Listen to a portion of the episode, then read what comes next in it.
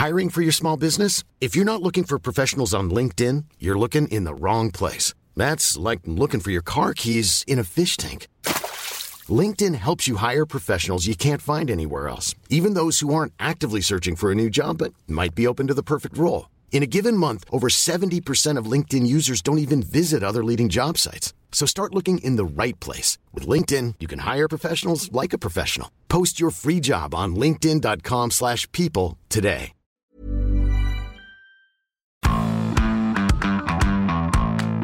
Salut à toutes et à tous et bienvenue dans Zone Mixte, le podcast de la rédaction des sports de 20 minutes. Cette semaine, je suis avec William. Salut Will. Salut Emeric, salut tout le monde.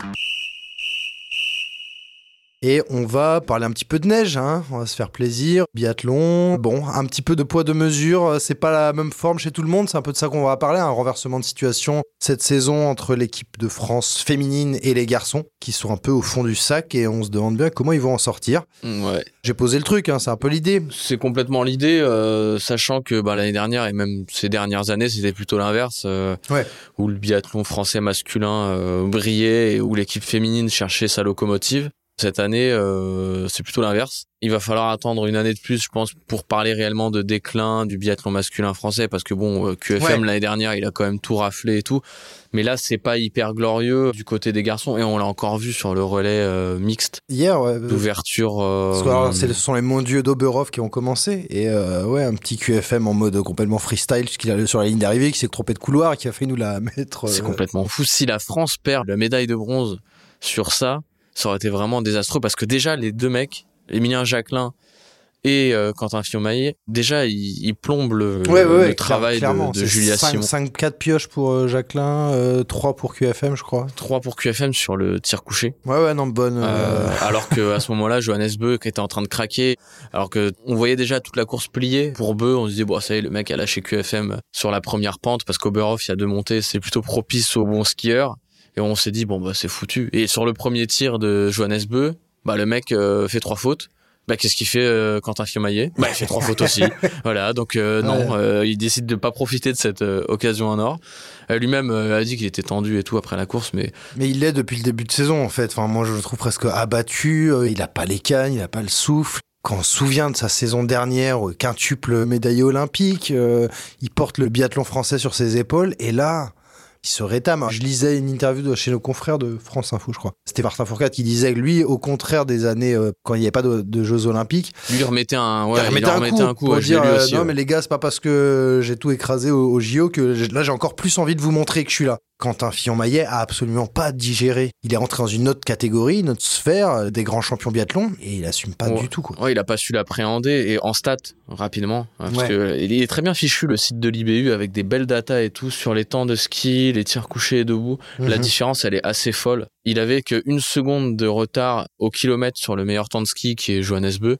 Cette année, il a 3 secondes 6 de retard sur Johannes Beu sur les skis au kilomètre. C'est-à-dire qu'il perd au kilomètre 3 secondes et demie sur Johannes Beu en moyenne. Après Beu est juste incroyable sur les skis. Ouais, bah, il a toujours été incroyable, mais c'est-à-dire que QFM l'année dernière, il, Ouais, ouais. il imitait vraiment la casse. C'était le deuxième meilleur skieur, il était sur une autre planète. Et au tir, l'année dernière, c'était 87% au tir couché, 91% au tir debout, qui était son point fort. Mhm. Cette année, c'est 85% au tir couché, 86% au tir debout. Donc, euh, Ouais, ouais, non, mais ça se ressent. Enfin, si, si tu perds sur les deux tableaux, clairement, Sur tu, les tu- trois, en tu vas pas y arriver. il y a oui. les skis aussi. oui, non, mais voilà. Et donc, du coup, il fait euh, un seul podium individuel cette année. Il doit tout au relais. Mhm. et principalement au relais mixte. Il faut le dire encore une fois, cette année c'est l'année des biathlètes féminines. Euh, Ah, c'est des Julia filles qui, Simon, euh, qui- euh, qui- qui Anaïs ont porté hier les bleus encore une fois. hein. Ouais, bah les deux premiers relais sont monstrueux. Ouais. Anaïs Chevalier, elle a 55 secondes d'avance sur Ouais, la Norvège. ouais. La Norvège qui gagne au bout du compte. Alors évidemment, je tourne à la il faut en parler aussi. Le mec, euh, il te fait le relais de sa vie. Et on parlait des stats assez moyennes des Français. À l'inverse, les Norvégiens, ils sont- c'est complètement zinzin. La grid, il a 98% Mm. Ouais. de réussite en moyenne sur le tir couché. C'est-à-dire que le mec, tu le vois face à la cible, Hmm. tu peux fermer les yeux, tu peux déjà dire c'est bon, euh, le mec a ouais. 5 sur 5, on passe à autre chose. Mais bon, 55 secondes d'avance qui se transforme à l'arrivée en troisième place euh, fracassée par les deux garçons, c'est préoccupant quoi. En deux tirs, les 55 secondes disparaissent. Ouais, c'est- en deux tirs, quoi. C'est en un relais, Emilien Jacquelin réussit à foutre en l'air son avance. C'est ça, parce qu'on parle de QFM qui est en mode euh, petite déprime post-JO, mais alors Jacquelin, il se passe quoi euh, Jacquelin, il a complètement explosé parce que ouais. pour le coup, QFM, c'est linéaire, c'est-à-dire qu'il est en train de passer à côté de sa saison ouais. depuis le Globalement, début. Emilien Jacquelin, il commence hyper bien la enfin hyper bien. Il ouais, commence ouais, ouais. bien quoi. Euh, Il est sur le podium de la Coupe du monde en début de saison. Il fait des podiums sur des poursuites, sur des sprints à Contiolati, à Orfilzen et euh, je sais plus où, je crois que c'est tout hein. Et après alors à Annecy, il disparaît des radars jusqu'à faire une 64e place euh, sur le sprint à Pokljuka. Ouais, là, Et là Vincent cool. Vito se dit euh, attends attends attends ça va pas du tout, on est en train de le perdre, euh, on va l'envoyer euh, skier dans sa montagne, se reposer et tout. Ah oui, non, mais là, c'est mise au vert total. Limite, bon, ils sont allés bosser le tir parce qu'il était avec son coach du tir, mais l'idée c'était de le sortir de là, quoi. Sortez-le de là, il est en train de déprimer totalement le garçon. Même lui, il a dit, hein, là, il a évoqué un ras-le-bol total avant cette mise au vert. Le retour a été un petit peu mieux. C'est le meilleur français sur les Ouais. courses qui suivent. Sur le début 2023, c'est le meilleur français, malgré euh, ce relais mixte un peu dégueu. Ouais, ouais, ouais. Il fait des top 5, top 6 euh, à Rupolding en Tolls, ce qui est pas glorieux non plus, mais non, euh, mais bon, moi, tu sens qu'il a- il retrouve un peu de plaisir parce que lui, c'est ça qui lui manquait. On a l'impression vraiment qu'il était totalement déprimé, qu'il avait perdu le goût du truc, euh, que, ouais, il fallait le sortir. Franchement, le sortir de là. Après, quand il revient, euh, un de ses coachs expliquait, enfin, Emilien, il peut faire quelque chose comme ne rien faire. Là, Hum, hum, ça Ouais, sent quand même le.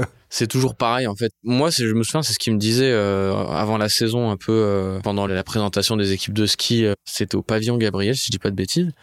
Je lui avais parlé en one-one et il me disait que fallait qu'on lâche un peu avec euh, les objectifs euh, Coupe du Monde, classement Mhm. général et tout. Que lui, c'était un mec qui était là pour faire des coups et qui prenait son pied comme ça. Ouais, ouais, ouais. en signant des grosses victoires, des grosses perfs de temps en temps. C'est vrai que c'est un peu frustrant, peut-être pour le spectateur qui attend d'avoir un Fourcade ou un QFM comme l'année dernière. Mhm. Mais en vrai, on n'a jamais vraiment attendu euh, un Jacqueline linéaire régulier. Non, non, non. Mais là, il les fait même plus en vrai ses coups. Il a pas de victoire. Alors certes, il a deux trois beaux podiums, mais t'as plus le frisson, tu vois. tu- Mhm. Et même sur les skis, il a pas la caisse avant euh, qu'il avait où tu te disais, oh, le mec, il réussit à attaquer dans des montées. Genre Oberhof, typiquement avant, euh, les montées, c'était les endroits qu'il aimait. Il mettait des accélérations à Johannes Beu, il l'attaquait et tout. Là, tu te sens même plus capable de faire ça. La bonne partie de tout ça, c'est les filles, Euh, notamment bah voilà Julia Simon, leader de la Coupe du Monde, qui est au pic de sa carrière là. Et c'est assez marrant parce qu'elle dit qu'elle se sent pas attendue et tout, qu'elle a pas spécialement de pression. J'aurais tendance à dire que c'est plutôt cool. C'est plutôt bien euh, qu'elle se rende pas compte en quelque sorte de. Ouais, ouais, ouais, bah, carrément, qu'elle aille euh, sans stress. euh. Mais mine de rien, elle assume euh, chaque semaine, et puis elle est toujours là au rendez-vous. Et puis euh, hier sur le relais mixte, c'était très propre aussi. J'ai l'impression Ouais. qu'elle est pas dans la forme de sa vie sur les skis, mais en tout cas au tir et tout, elle pioche une fois, mais rien d'alarmant. Mais sinon, ouais, tu sens que s'il faut compter sur quelqu'un pour aller claquer des médailles, c'est sur Julia Simon et sur le relais féminin aussi. Parce qu'Anaïs Chevalier est pas mal. Il y a Lou Jean Monod aussi Ouais, euh, qui, qui jeune débarque. qui, qui arrive et qui est très très costaud au, au tir aussi no- notamment. À voir sur des mondiaux hein, ce que ça donne parce que c'est autre chose. C'est pas la même dimension.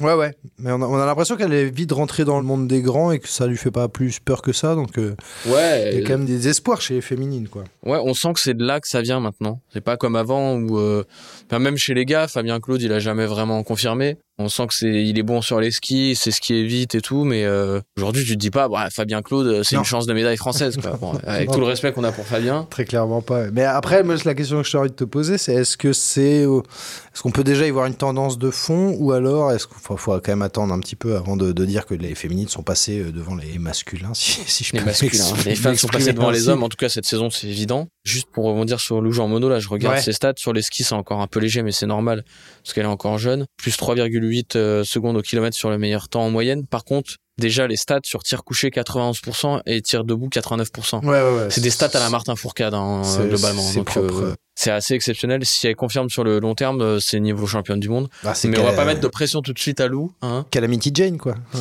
pour remplacer. Lucky Luke euh, Jacquelin. Exactement. Non, euh, en vrai, il faudra attendre l'année prochaine. Mais force est de constater qu'en tout cas, au niveau des jeunes générations, là, tu te dis, tu as déjà de la relève chez Ouais. les féminines. Et chez les gars, bah, tu es encore dépendant de QFM et Jacqueline. Et s'ils passent encore à travers, qu'est-ce qui va se passer euh, Bah, disons que cette saison, bah, alors QFM est encore quatrième hein, de classement général, mais Ouais. Mais est-ce qu'on n'est pas déjà en train de se dire, bon, vas-y, on passe à la saison prochaine, euh, pense déjà à ta préparation, euh, retape-toi mentalement, parce que là, c'est vraiment une histoire aussi de mental. On ne sait pas. Et en même temps, est-ce qu'on va épiloguer pendant 8 heures sur le fait que nos biathlètes soient dans le dur? Non, Non, on moi, je va crois- encore y croire un petit peu. Les mondiaux, c'est particulier aussi. Ouais, mais bon, c'est difficile. Il y a pas de temps de ski. Enfin, tu vois, les voyants, il y en a aucun qui sont. Ah oui, non, non, très clairement. ouais. Les temps de ski sont pas ouf. Les tirs sont pas ouf. Dans leurs propos, tu sens que ça. Il y en a un qui est en dilettante et l'autre, il, est en- il est en train de se rétablir d'un craquage mental qu'on n'a Ouais. pas trop vu venir non plus. Mhm. Mais ouais, mais QFM, tu sens qu'il a pas digéré 2022. Tu sens que euh, il espérait le faire, hein, mais il est relâché. hein. Il est trop relâché, quoi. C'est-à-dire qu'il est pas dedans. Il est, c'est un contre-coup euh, dont il s'est jamais vraiment remis. Donc ça, il y aura vraiment qu'une intersaison qui pourra le guérir éventuellement. Et on peut pas dire plus que ça là tout de suite. Non, il faudra attendre l'année prochaine pour voir s'ils sont tous cramés finito. euh.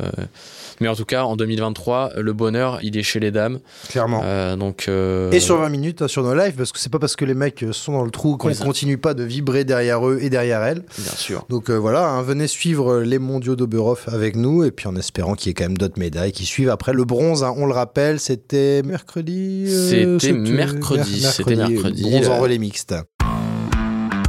Eh bien, écoutez, chers auditeurs, on va plier là On pour aujourd'hui. là. On travaille toujours aussi bien nos chutes, ça fait plaisir. Ouais, ouais, ouais, non, mais là, on sent que c'est bossé. hein, C'est le début de l'année, on est en fanfare, on est plein de motivation, on est vraiment comme Jacques là. C'est le duo qui est revenu du Qatar, quoi, qui s'en est jamais remis non Qui a plus. du mal.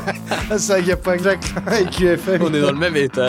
Merci à toutes et à tous de nous avoir suivis. On vous embrasse et puis on se retrouve la semaine prochaine pour un podcast tout aussi punchy et motivant. On l'espère, au moins ça. Ciao Allez, salut.